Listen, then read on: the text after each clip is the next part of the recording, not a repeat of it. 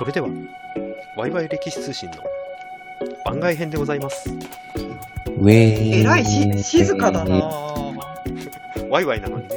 うん。なんか、ワイワイじゃなくて、ひそひそしてるね。ひそひそできつ言うたら小川さんだって告知の時ひそひそ言ってたじゃないですか。確かに さあさあ、今日の番外編は、ちょっとね、何回か前に告知した聖徳太子殿の話にちょっと絡めて、えっとですね、日本の海外との付き合い方の歴史をちょっと喋ろうかと思ってるんでちなみにお二方、うんあの、信長の野望とかのシミュレーションゲームってやったことあります？ああまりない。全くない。あまりない。そうか。ー落選これあるとねゲームって言ったら、ダーゲームとか？パックマンとか？なんかあれですか、あの、喫茶店に行って50円、50円でやってた時代ですか、それ。なんかそういうこうなんか、昔、喫茶店に行って、あの、コーヒー飲みながら50円チャリンって入れて、あの、あの、やってたぎ時代は僕は確かにありましたけど。やってはいないけど、あの、はい喫茶店に行くとそういうテはい。テーブル台ありましたよね。はい、うん台ありましたね。はいはいはい。うん乗っけて、コーヒー乗っけてってやつありましたそうそうそう。はいだからゲーム全然私わかんない。ああ、なるほど。じゃあ、うん。これ、もし、これ聞いてる方で、信長の野望とかシミュレーションゲームやってる方いれば、多分僕の話めっちゃわかるような話をしますね。ちなみに。はい。うんで、えー皆さん、えっ、と、日本と中国と朝鮮をちょっと思い浮かべてください、地図を。うん。うん。で、古代の日本って、実は国際国家だったわけですよ。うん。で、中国と朝鮮との関係の中で成り立ってた。うん。言うたらね、中国のあの制度丸々取り入れて、立地全部取り入れてるぐらいですから。うんで、この3者の関係図、いやその3者が、えっ、と、位置関係によって生じる感情みたいなものを理解しないと、うんおそらく明治までの日本の位置関係とか感覚が分かんないんだろうと思うので、ちょっとその話をしますね。はい。えっ、と、小川さんと、えっ、と、早苗国、斎藤国、舞戸国っていう3さつの三国、国がある三国史か？あ国を想像してください。えーじゃあ私、高麗の場所がいい。あ、いや、早苗国は中国の設定です、ちなみに。おそうなんだあ。おー、はいすごい。はだから、早苗国には、斎藤国と舞戸国を2つ束ねても勝てませんっていう。おーあーそれだけでかい国ですああ、そうですね。はいすごい塔だ。そう、はい大国そう大国そうそうあで、その隣にくっついてるのが斎藤国。あ。もう。あなるほどで斎藤国はあ、まあ当然単独では早苗国には勝てない。ああ、はいはい。じゃあ、はい調校しに来るんだ。そうそうそうそうそう、みたいなね。うんで、その、えっ、と、その反対側、だから、えっ、と、早苗国から来ると反対側に位置してるのが舞戸国。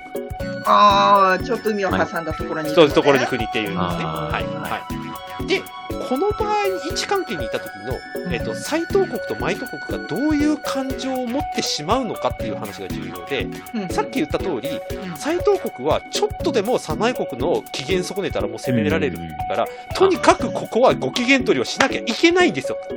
そもそもの位置関係として。なるほど。ビまあ、ある意味ビビってんですね。はい。いや、絶対だって、隣接してるんだもんだ。まあまあまあまあ。うん、もう、私の機嫌損ねないように、地雷踏まないようにみたいようにっていうこと。な。これね、信長の野望をやってて、例えばその、織田信長あの織田国を作っていて、最初勢力拡大していくけど、だんだんね、武田国が、うん。あの、勢力拡大してるから、くっついた瞬間に戦争になるんですよ。はいあーは接した瞬間にわかりますわかります。だからうん、接した時には勝てる状態じゃないといけないから、間に誰か挟もうっていう心理が働くんですよ。クッション、干渉剤。干渉剤を作るってういう。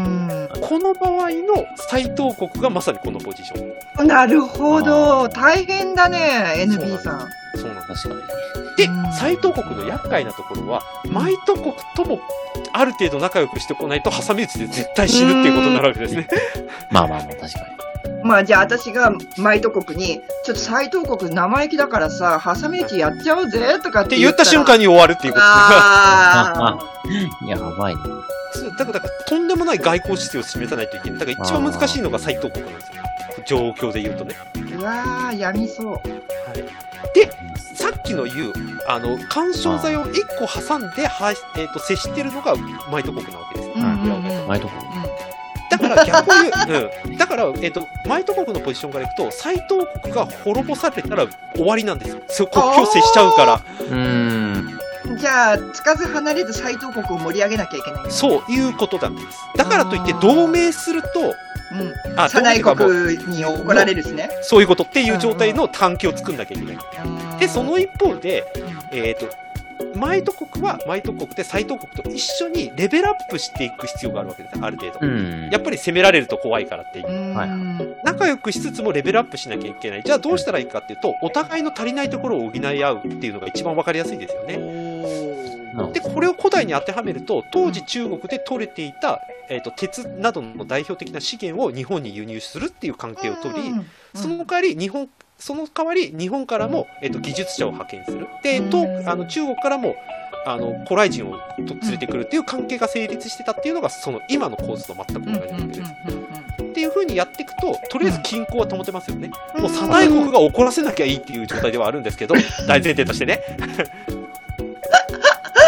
大変だ、周り。はい。で、この場合の早苗国の感覚としては、斎藤国も前国も基本的には格下国って、挨拶しに来いよっていうポジショニングだという認識が当然あると。ああ、下僕め、早く挨拶に来いみたいな。みたいな感じ。うん。うん。で、斎藤国はしょうがない。そのポジションで甘んじるしかないわけです、ある程度。うんあで、実は、マイト国はもう一つやり方があって、お要は、斎藤国を潰さずに、自分の国が超えて、うん。うん。しかも、超、えっ、と、えー、早苗国と仲良くなるやり方があるんですよ。おそんなのがあるんだ。つまり、うん。これね、えっ、と、早苗国とうち仲いいから、斎藤国、ちょっと言うこと聞いてっていう関係を作ること。なるほど。はい。影をちらつかせて。はい。うんそうう。ん。ということは、この場合どういうことかというと、うん立場的にはよ、実力的じゃなくて、立場的には、早苗国とマイト国が同率になればいいんですよ。おで。これで思いつく方はかなりの日本質です。ね、うん非いずるところの国はっていう話ありましたよね。うん。小野妹子がなんであんな失礼なことを言ったかっていうと、この発想があったからです。はいはいはい。下には出ないよみたいなね。下には出ない。いや、基本的に下には出たいんだけれども、下に出ないことで、うん。えっ、と、僕らの3人の話でいくと、斎藤国をううんまーく使っていこうっていうのが、マイト国の外交戦術だった。そのために同、率の立場にいようねっていうう、んうん。ちらつかせるために本人に言いに行ったっていうのが、うんうん。あの、小野の妹子のやり方だったわけです。感覚、つまり、朝えっ、と、日本でいくと、朝鮮が潰れたら終わりなんでうんうんうん。半島ね。す。はい。半島が潰れたら終わり。うんだけど、中国に仲悪くしたら、それはそれで終わりなんですよ。それ朝鮮攻めてきちゃったら終わりうんなんでっていう。うんうんうん。うんだから、えっ、と、中国とは仲良くする。でも、うん朝鮮にもある程度強くなってもらえて、うんうんかつ日本にも言うこと、の言うことを聞いてもらえる国になってほしいっていう複雑なニーズを満たしてもらわないといけないっていうのが、うん当時の日本の状況だったわけです。っていうか、日本、日本っていうか、マイト国は、本当になんかずる賢いね。なんかすごいそう、なんか策をね。いや、どうとでもいい。自由なポジショニングができる分、うん要は干渉存在がある分だけ、うんある種のそのなんか高みの見物的なことをできちゃう国っていうのはあっただろうなという。斎藤国かわいそおーなんかね、なんかね、うん乾いてる。で、実際このバランスを崩しちゃったがために、うんあれですよね、白村江の戦いで日本負けちゃうっていうことになって、ねあの時に国境を接すると思っちゃったんですよ、日本は。う。ビビってたもんね。そう。だから都、も内陸に移して。そう、内部に移したし、うんあの、九州というか日本海全般うん。かな九州にね、ずっと兵士を派遣して、これ奈良時代もずっとね、さっきも税金かわいそう。の数、そう、税金のようにやることになったのは、この感覚があったからです、土地柄町の。うん。で、時代を経ていって、うん今度は、やべえ、中国のさらに上の国やべえじゃんっていうことにみんな気づき始めるわけです。うん。うん。これがロシアね。実は江戸時代中期に日本のよ、えーとうん有識者たちはみんなこれに気づき始めた。うん。だから蝦夷地開拓をやるわけです、みんな。江戸、江戸幕府って。本当にさ、松前藩がさ、もうね、取り潰されたり復活させられたり、本当偉い目に遭ってるよね。そうなんです。うん。そう。で、にわかに最重要地帯になっていくのは、うん。ロシアっていう共通の敵、しかもそれはさっき言った通り、うん。えっと、斎藤国、早苗国をくっつけてもやべえっていう国が出てきて、干渉というポジショニングが中国と朝鮮に変わっていったっていうことなんですよ。うん。ロシアじゃなくて。うん。しかも、えっ、と、ロシアはシベリア半島から南下してきて、もうここ、うん要は接触はしないけれども、海挟めば来るとこまで来ちゃってる。で、次に、本州の人間からすると、うんえっ、と、さっきのマイト国でいうところの、斎藤国が蝦夷地に当たったわけです。ねえ干渉的存在が。だから、にわかにここ守んねえとっていうことで、うんうん蝦夷地開拓をガンガン進めるのが江戸時代の考え方なんですよ。いや、だから、間宮林蔵が言ってくれたおかげでさ、あれ、はいはい島だっていうことが分かったけど、あれ、陸続きなのか、それとも島なのか分かんないまんまだったらもう超怖いよね。いやー、だから、あれちゃんとね、現地調査大事よねっていう話うなんですよね。ん。やっぱり敵情視察行かないとさ、そう。つまり、干渉地域としての蝦夷地っていう最重要存在がにわかに出てきちゃった。うんうん。なんでそう思ったかっていうのはまさにさっき言ったマイト国にとっての斎藤国だったわけですね。はい。この感覚を覚えていただけると多分ね、明明治中期までの日本のやりたいことがすんなり見えてくるっていうのがあって、で、この感覚を持って、実は、じゃあ、日本も朝鮮も中国もロシアに対して一緒になろうよっていうような考え方を持ったのが島津成明なんです。うん。さすが成明。なので、そのためには幕府とちょっと戸様とかで争ってんじゃなくて、うん一個のその話し合うフラットな関係になっていこうぞってことで、夕飯列強っていうね、会議をやっていくっていう形を取ってきますけど、うん。この成明の思想と、あと鍋島寛宗か、うんの持ってる二人が考えてた対外的なその土地の位置から考える日本の立ち位置把握っていうのが、うん。えっ、と、日本にすごく影響を及ぼしていって、うん。なんだったら勝海舟がそのために海軍重要だなって言ったのはこの二人の思想を持ってるからですね。だって行かなきゃいけないから、そういう。うん。確かに。ということで、当然この思想を影響を受けるから、坂本龍馬も同じようなことを考えるってことです。うんうんうんで、勝海舟が開いた海軍総連所は、薩あの薩摩の人も、あの学んでましたし、ねいっぱいいたね。うん。はだから、この人たちの考えも当然日、日清日露戦争の時の海軍の発想につながっていくわけです。うん。うん。で、言うたらね、渋沢、渋沢じゃないや、えっ、と、昔の、昔のじゃ今の一万円札、福沢諭吉さんの脱アロンもこの発想の延長線上にありますからね。なるほど。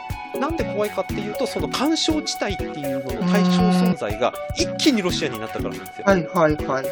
つまり、日露戦争っていうのは、すうん200年以上にわたる日本の危機意識で国民一体になれたから勝った戦なんですよね。なるほど。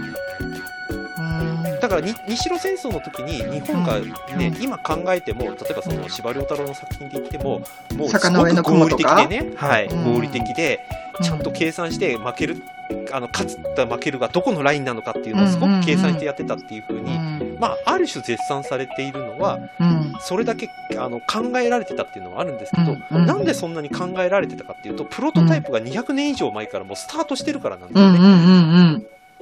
うんうんうんで、小なる川さんもご存知の通り、江戸幕府の末期の官僚たちってバカじゃないですから、うん。知ってるよ。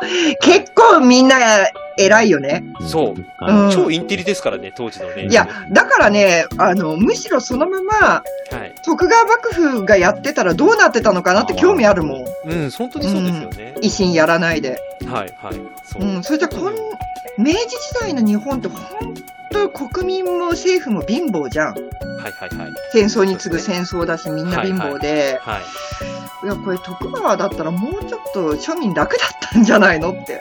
うん、いう考え方もありますけどね。うんただ、これだけ貧乏で、うんえっ、と、七男八区とかみたいな感じで、日清戦争の賠償金の話の後も耐えられたのは、200さっき言った通り200年以上にわたる日本人の対敵危機意識がもう浸透しまくってたからですよ。うんで、この、あロシアはくしくも世界的に見てイギリスからしても脅威になったんで、うんなんと日英同盟っていう当時世界で考えたら奇跡みたいな同盟が結ばれるっていうことにつながってくるわけです。うんうんうんだから見方、そう見方を変えると、うん。ロシアっていうところと一回まあ勝ちかどうかは別として、うん。うまくあのちゃんと勝敗をつけられたことで、うん。達成しちゃったことが次の日本の瞑想につながってくるっていう考え方もあります。確かに瞑想のきっかけではあるけれど、そこで負けてたら、はい、もっと悲惨になってたもんねも。ちろん、うちろん。だから200年何十年以上の悲願でもあったわけですよね。うんうんうんさっきで言うところの、えっ、と、マイト国、斎藤国なんとか踏ん張ってくれっていう、うんうん。おお前ボロボロになってもいいけど滅びてくれるなよみたいな、うん確かに確かに。いうことが起きてたっていうのが当時の外交手腕の話で、その流れの中で、うん例えば聖徳太子とか蘇我馬子の話を見ていただくと、うんすごく日本のポジショニングが見えてくるだろうなっていうのがありうます。ーん、面白いね。はい。うんだ。からね、だから日露戦争、そういう意味でいくと、日本の、うんえっ、と、プロ、大きなプロジェクトのやっぱり大きな敵だったんですよね。うーん。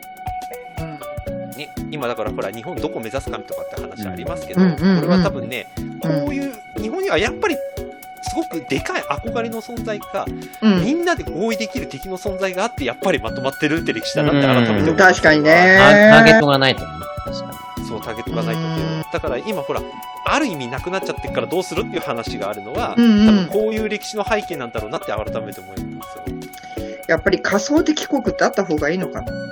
うん、ここは難しいところですけどね、うんいや、だからいいとか悪いとかって、この話しちゃうとまた深くなっちゃうから、またこれ別の機会でやりますけど、そうだねの流れでいくと、うんそうなってるっていうの。んだからこれ、うんうん信長の野望やってる人は、めっちゃわかるはず。に。なるほどね。接した瞬間にもう全面戦争、あうん覚悟しないとね。そう確保しなきゃいけないから、ととりあえずその、まあ、誰かあの干渉のところと同盟結んどいて、えまあ、いつとなったら助けるから頑張ってくれってやるっていう、ーあの心理状態があっただろうなっていう。なるほどね。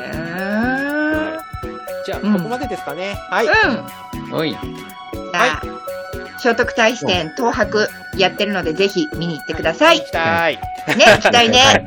大使です。大使。はい。はい。では、ワイワイ歴史通信番外編でした今日もありがとうございました。